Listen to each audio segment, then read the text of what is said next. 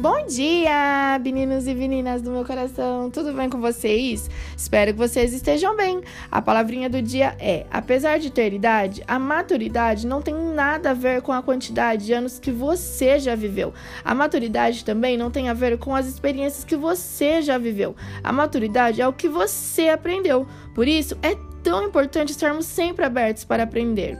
A vida nos traz lições todos os dias. Vai de cada um querer aprender com elas ou não. É exatamente passando por algumas situações que te fará amadurecer te tornará uma pessoa mais forte, ficando mais difícil algo te abalar profundamente.